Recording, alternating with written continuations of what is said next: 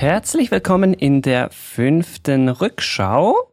An meiner Seite darf ich wie immer den Marcel begrüßen. Hi. Hallo Joey. Heute, nachdem es letztes Mal ein bisschen lockerer zu und her ging, wieder ein bisschen ernster. Wir werden uns, ja grob gesagt, mit der Luftwaffe beschäftigen. Wir werden das Auge richten auf das ein oder andere Malheur. Leider ein paar Abstürze. Ich will nicht zu viel vorwegnehmen. Marcel, woran hängen wir diese Episode auf? Wir hängen die Episode auf am 12. April 2007. Da ist nämlich ein Tornado der deutschen Bundeswehr in der Schweiz abgestürzt. Und zwar genauer gesagt in eine Felswand am Ebene Flu oder wie man diesen Berg im Schweizerischen auch immer ausspricht. Ebene Flur oder Abeniflür. Da ist damals Folgendes passiert, also die deutsche Luftwaffe, genauer genommen gehörte der Tornado zur ersten Luftwaffendivision aus Fürstenfeldbruck, war zu Flugübungen in der Schweiz und ist da halt aufgrund eines Pilotenfehlers dann abgestürzt und da in die Felswand gekracht und der Pilot hat das nicht überlebt. Ja, vielleicht noch kurz, wer sich jetzt fragt, hä, warum fliegen denn die Deutschen über die Schweiz und was machen die da für komische Übungen, dass die am Ende noch abstürzen, das ist eher eine seltenere Sache. Ich habe mich mal umgehört, kann aber vorkommen, dass man in anderen Ländern trainiert. Da gibt es so Abmachungen und Abkommen. Ja, und hier ist es dann leider tragisch geendet. Genau genommen war das ein Trainingsflug, der von Korsika kommt, über die Schweiz ging, wo der Pilot einfach dann in der Schweiz verschiedene Ziele anfliegen musste, um halt äh, ja, Navigation zu üben. Und das passiert wohl ab und an mal in der Schweiz mit der Einschränkung, dass die Maschinen über keinerlei Bewaffnung verfügen dürfen. Nun sind Flugzeugabstürze ja heutzutage im militärischen Bereich ja eher etwas Selteneres und sind heutzutage häufig auf Pilotenfehler zurückzuführen. Gab es denn noch weitere Abstürze in der Schweiz, Joy? Ja, leider gab es hier doch den einen oder anderen, gerade wenn man bedenkt, dass wir gar nicht unglaublich viele Flugzeuge haben. In jüngster Vergangenheit gab es auch wieder welche, aber zu denen kommen wir gleich noch. Ich möchte ein bisschen früher einsteigen. Ich gehe nicht ganz weit zurück und ich werde die ja nicht derart militärischen Flugzeuge, also die ganzen Pilatus-PC-Geschichten werde ich jetzt mal ausklammern. Im Oktober 2013 ist eines unserer Kampfflugzeuge, ein FA-18D Hornet, abgestürzt in Alpnach, Kanton Obwalden. Dann hatten wir wieder ein bisschen Ruhe, aber ziemlich genau zwei Jahre später dann nochmal ein Flugzeug des genau gleichen Typs in Frankreich im französischen Jura. Ich habe es vorhin schon kurz angetönt. Es kommt gerne mal vor, dass man im Ausland Übungen macht. So war es dann halt auch da. Diesmal nicht ein deutsches Flugzeug in der Schweiz, sondern ein Schweizer Flugzeug in Frankreich. Ein weiterer Absturz dann im Jahr 2016 im Sommer, im Juni, ein F5E Tiger 2 der Patrouille Suisse in den Niederlanden. Patrouille Suisse, vielleicht nur ein Wort dazu. Wir haben eine eigene Kunstflugstaffel in der Schweizer Luftwaffe. Die machen nichts anderes als Kunstflüge. Die Flugzeuge sind entsprechend dann auch so rot angemalt mit dem Schweizer Kreuz drauf. Und da ist dann leider eines dieser Flugzeuge abgestürzt. Ja, kurz darauf, es scheint fast wie eine Pechsträhne. Im August 2016, also wirklich kurz danach, ist dann wieder ein FA-18 abgestürzt im Sustenpass, gerade auf der Grenze zwischen dem Kanton Bern und dem Kanton Uri. Ich habe mal noch nachgelesen, auch offizielle Meldungen gesucht, was da genau passiert ist. So richtig weiß man das leider nicht. Die Flugsicherung hat dem Piloten angeblich eine zu tiefe Flughöhe angeordnet. Zudem war er scheinbar noch relativ unerfahren. Das Ganze hat dann auch leider da zu einem Absturz geführt. Also in jüngster Vergangenheit leider doch gerade zwei, drei. Aber ich glaube, auch die deutsche Luftwaffe ist vor solchen Flugzeugabstürzen nicht gefeit. Ja und nein. Nein, weil in jüngerer Vergangenheit gab es von äh, unseren militärischen Flugzeugen her wenig bis eigentlich gar keine Abstürze. Der letzte mit tödlichem Ausgang war der Absturz bei euch in der Schweiz. Das war der letzte, wo der Pilot einer Militärmaschine umgekommen ist. Ja, deswegen, weil es gibt natürlich durchaus auch noch andere Abstürze im sagen wir mal, Militärumfeld. Nämlich, und das letzte größere Ereignis an der Stelle war im Juni 2014. Da ist nämlich ein Eurofighter mit einem Learjet kollidiert. Und zwar äh, im Rahmen einer Renegade-Übung. Wer jetzt nicht weiß, was eine Renegade-Übung ist, eine Renegade-Übung ist, wenn man, wenn Kampfflugzeuge versuchen, eine entführte Maschine, meistens ein Passagierflugzeug, abzufangen und zur Landung zu zwingen. Und das hat man 2014 geübt und dabei durch eine Unaufmerksamkeit der, der Piloten des äh, Learjets gab es halt die Kollision mit einem Eurofighter und der Learjet ist dann abgestürzt mit den beiden Piloten an Bord, die dann auch dadurch beide leider ums Leben gekommen sind. Der Eurofighter konnte noch wieder regulär landen, konnte danach aber nicht mehr abheben und wurde dann per Schwertransport auf der Autobahn zurück zu Airbus gebracht, um äh, ihn reparieren zu lassen. Und dieser Schwertransport hat für relativ viel Aufsehen gesorgt damals, weil selbst auf dreispurigen Autobahnen mit Standstreifen konnte dieser Schwertransport nicht überholt werden. So breit war das Ding hat sicher für sehr viel Freude gesorgt. Genau. Und das war halt eine Übung, um halt, wenn Flugzeuge entführt werden, um die halt abzufangen. Und das ist halt in Deutschland so organisiert, dass es zwei Standorte gibt, an denen taktische Luftwaffen Geschwader äh, stationiert sind, die je nachdem, wo halt ein Flugzeug entführt wird, dann dafür zuständig sind, dieses ähm, abzufangen. Das ist zum einen das Geschwader 71 in Wittmund in Ostfriesland, was für Norddeutschland zuständig ist. Und das Geschwader 74, was in Neuburg an der Donau hier bei uns in Bayern stationiert ist. Und das ist für Süddeutschland zuständig. Sollte das aus irgendwelchen Gründen auch immer mal nicht reichen, haben wir da noch das Geschwader 73, was die Reserve darstellt und die würden dann von Lager bei Rostock aus starten, äh, um überwiegend den östlichen Luftraum inklusive äh, Berlin abzudecken.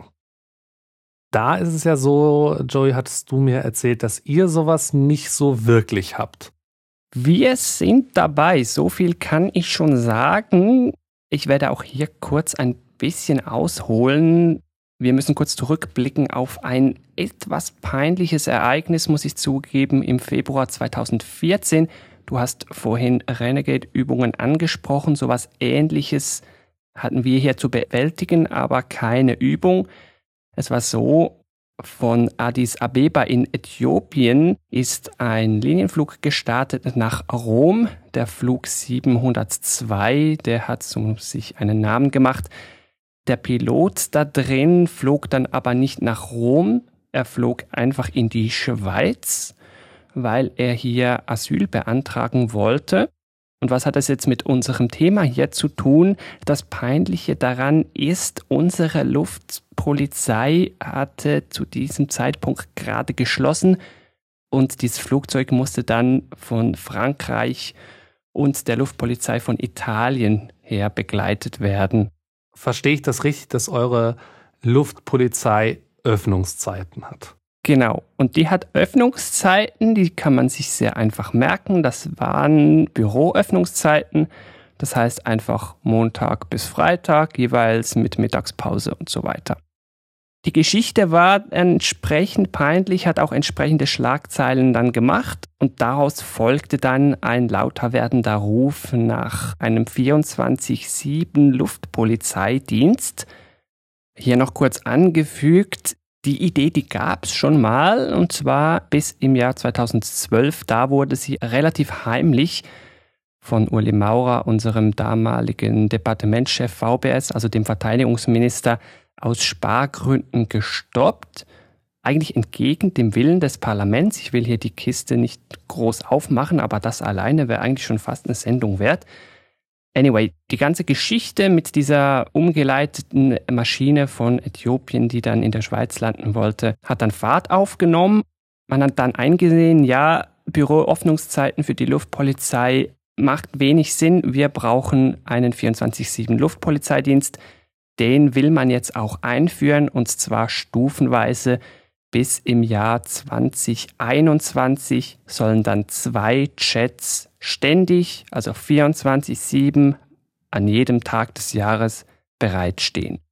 Die Frage, die ich da jetzt bei habe, warum dauert das bis 2021? Müsst ihr da erst noch neue Flugzeuge beschaffen oder habt ihr ein ähnliches Problem wie wir in Deutschland? Wo es halt heißt, ja, die meisten Eurofighter sind nicht flugfähig, weil auf Ersatzteile gewartet wird. Äh, habt ihr da ähnliche Probleme oder? Ähm ja, wir haben ähnliche Probleme. Es ist eine Mixtur aus drei Dingen: Budget, Bereitschaft, also nicht nur was Maschinen betrifft, sondern auch Personal, hängt natürlich wieder mit Budget zusammen und ja, dann irgendwann auch Flugzeuge, das ist auch wieder ein Budget geknüpft. Und hier muss noch schnell erwähnt werden, im Mai 2014 hatte das Schweizer Volk abgestimmt über die Beschaffung von neuen Kampfjets. Grippen sollte das Modell heißen, wurde aber abgelehnt.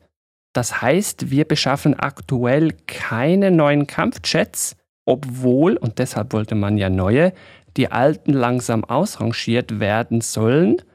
Ja, und jetzt stellt sich natürlich ein offensichtliches Problem. Wir wollen einen 24-7 Luftpolizeidienst, das heißt viel, viel mehr Nutzlast auf den jetzigen Flugzeugen, die eigentlich schon langsam ausrangiert werden sollten. Und wir haben noch keine neuen Flugzeuge in Sicht. Das heißt, früher oder später laufen wir da in einen Engpass. Aktuell will man das so lösen, mit ganz viel Geld sollen die bestehenden Flugzeuge ja, ein bisschen revidiert werden, dass man die einfach noch so lange wie möglich irgendwie nutzen kann. Entsprechend dann auch das 2021. Die ganze Geschichte braucht Zeit, man will sich einen Puffer schaffen. Es gibt da Stufen. 2017 haben wir also dieses Jahr schon eine Bereitschaft in 365 Tagen am Jahr, allerdings halt zu eingeschränkter Zeit. 2019 soll dann schon 6 bis 22 Uhr und dann, wie erwähnt, 21 dann rund um die Uhr.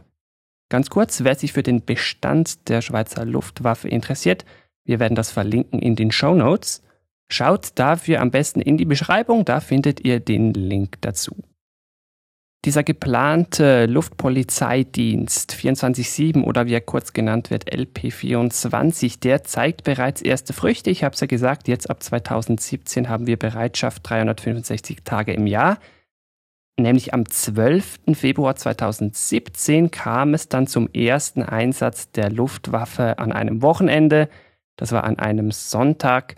Ein Businessjet mit Fahrwerkproblemen wurde da von der Schweizer Luftwaffe eskortiert. Ja, jetzt könnte man sagen, die Sache hat sich scheinbar schon gelohnt. Und es ist natürlich auch immer schön, wenn diese Einsätze halt aus reiner Hilfestellung nötig sind und nicht, weil halt irgendwo wirklich ein Flugzeug entführt wurde, was halt irgendwo als Waffe eingesetzt werden soll. Seit dem 11. Äh, September 2001 wissen wir ja, dass Passagierflugzeuge durchaus auch als Waffe genutzt werden können. Und da gab es im Jahre 2005 wurde in Deutschland das Luftsicherheitsgesetz geändert, was es erlauben sollte, dass man solche Flugzeuge abschießen kann. Das ist dann im Folgejahr von unserem Verfassungsgericht gekippt worden. Aber seitdem ist die Frage eigentlich unbeantwortet, was machen wir im Fall der Fälle? Und die ARD, die hat das zusammen mit dem österreichischen und dem Schweizer Fernsehen in einer Eurovisionssendung quasi einmal durchgespielt. Und zwar gab es am 17. Oktober 2016 einen Film Terror, ihr Urteil. Das war die Verfilmung eines Theaterstücks, wo halt die Story ist, ein Flugzeug wurde entführt und wurde dann von einem Piloten dieser Alarmbereitschaft abgeschossen, damit es nicht auf ein Fußballstadion abstürzen kann. Also der Inhalt des Films war dieser Prozess und am Ende durften die Zuschauer dann per Televoting abstimmen. Und das hat für relativ starke Diskussionen gesorgt, dann nämlich 86,9 Prozent der Zuschauer in Deutschland und Österreich und 84 Prozent der Zuschauer in der Schweiz haben sich dafür ausgesprochen, dass dieser Pilot unschuldig ist. Obwohl das rein juristisch gesehen er eindeutig schuldig ist. Darf ich hier einen kurzen Einschub machen? Mein Juristenfinger hat gerade so ganz kurz gezuckt. Der Begriff bei uns wäre, wenn man sich auf Notwehrhilfe abstützen würde, nicht rechtswidrig. Der Begriff Schuld ist eigentlich anders besetzt. So, jetzt bin ich wieder ruhig. Wir würden an dieser Stelle gerne auf diesen Film verlinken, aber es gibt da ein Problem, das nennt sich in Deutschland Rundfunkstaatsvertrag. Uh. Dieser Film ist leider schon depubliziert. Was das ist, das ist mal ein Thema für eine andere äh, Rundschau, aber vielleicht taucht, es, äh, taucht der Film mal in der einen oder anderen Wiederholung vielleicht irgendwann mal wieder auf. Das soll es jetzt auch schon gewesen sein mit der fünften Rückschau. Ein Rückblick von 2007 bis ins Heute über die Luftwaffe Deutschlands, der Schweiz und leider ein paar tragische und manchmal auch peinliche Zwischenfälle. Hier am Ende verbleibt uns wie immer noch der Hinweis auf unsere Webseite rückschau.news. Sehr gerne dürft ihr die besuchen und uns da natürlich auch abonnieren. Wenn ihr Anmerkungen zu dieser Sendung habt, könnt ihr die äh, uns gerne in den Kommentarbereich auf rückschau.news schreiben oder uns auch per E-Mail schicken unter redaktion.rückschau.news. Das war's für die fünfte Rückschau. Bis zum nächsten Mal. Wir verabschieden uns. Euer Marcel. Ciao. Und euer Joey. Tschüss.